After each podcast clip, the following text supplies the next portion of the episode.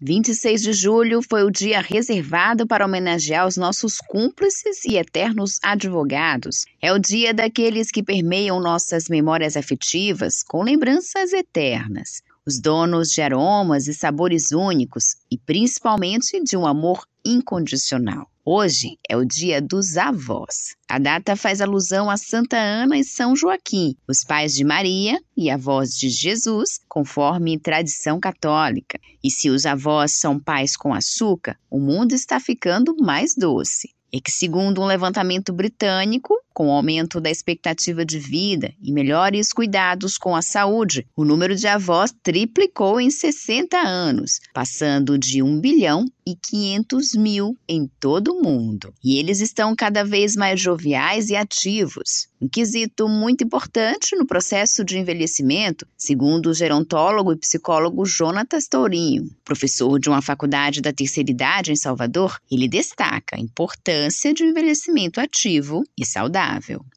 Primeiramente, a gente precisa quebrar o estereótipo, né, que a pessoa idosa é uma pessoa inválida, uma pessoa inútil, uma pessoa que não tem competência. Eu trabalho com cerca de 80 idosas e todas elas são ativas, participativas, intelectuais, é, criativas, mas na sua grande maioria, a sociedade precisa trabalhar um processo de psicoeducação e entender que o envelhecimento ativo, saudável, ele é capaz de promover qualquer atividade social em nosso planeta. Mas, infelizmente, ainda existe um preconceito contra a pessoa idosa e a gente precisa desconstruir essa imagem negativa que muitas vezes é projetada por algumas pessoas. Fonte de sabedoria e experiência, os avós exercem um papel indispensável na família. Além de serem rede de apoio dos filhos, eles são importantes para o desenvolvimento emocional das crianças, especialmente na criação de memórias afetivas.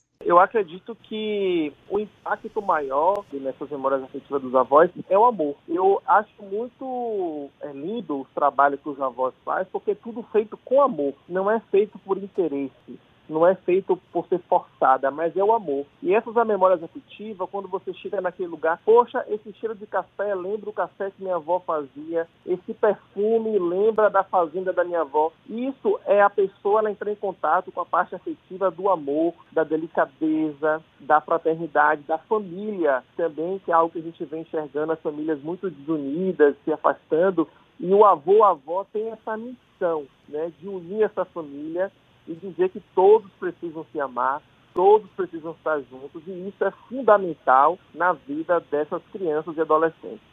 A aposentada Inês Marques que o diga. Hoje, com cinco netos, ela lembra com alegria de quando descobriu que seria avó pela primeira vez. Eu fui avó pela primeira vez com 48 anos. E foi uma experiência maravilhosa, não é? Receber um netinho, filho da minha primogênita, foi muito emocionante. E curti bastante essa fase. Seu amor é tão grande quanto. Porém, os netos é um amor mais leve, porque a gente não tem aquela preocupação de dar educação, entendeu? Então é um amor que a gente curte assim, naquele paraíso. É só gracinha, é só alegria. A educação fica por conta dos pais. Então isso já fica bem leve para nós. Ficava sempre assim, na observação, não é? Aí uma me ligava, minha mãe, fulaninha acordou com sarampo. Eu digo, traga para cá. Minha mãe, eu preciso trabalhar, preciso fazer, traga para cá. Então eu ficava assim, entendeu? Na atividade, sempre para ajudar no que eu pudesse.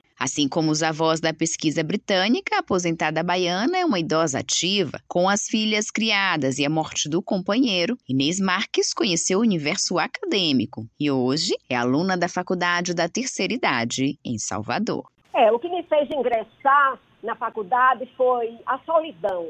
Minhas filhas casaram, todas três, cada uma para suas casas. Fiquei viúva e me vi assim, sozinha no apartamento grande, aquelas tardes intermináveis. Eu não gosto de ficar no sofá vendo televisão, aquilo me incomodava muito. Até que um dia eu descobri a faculdade e eu digo a você, foi uma nova vida para mim. Está sendo até hoje. Eu tenho já, parece, 12 anos por aí de faculdade e a minha vida foi assim, deu um, uma reviravolta para melhor. E graças a Deus estou aqui até hoje, não pretendo sair, só quando eu morrer.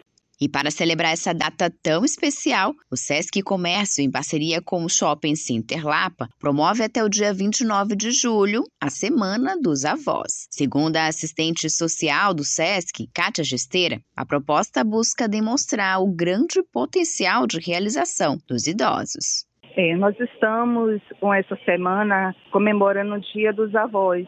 Então, nós desenvolvemos o trabalho social com idosos e nessa semana a gente vai para o externo. Então, o SESC, em parceria com o Shopping Center Lapa, realiza a vigésima edição do projeto Semana dos Avós. Uma semana onde a gente apresenta uma programação diversificada, com espaço interativo, palestra, apresentação culturais, mostra de serviços, no sentido de estar tá trazendo esse idoso realmente para um espaço de circulação e mostrando o potencial deles de realização. Então, eles assumem né, a proposta do palco, fiz várias apresentações, desfiles, é, oficinas de artesanato. E aí a gente passa a semana de segunda a sábado celebrando o Dia dos Avós.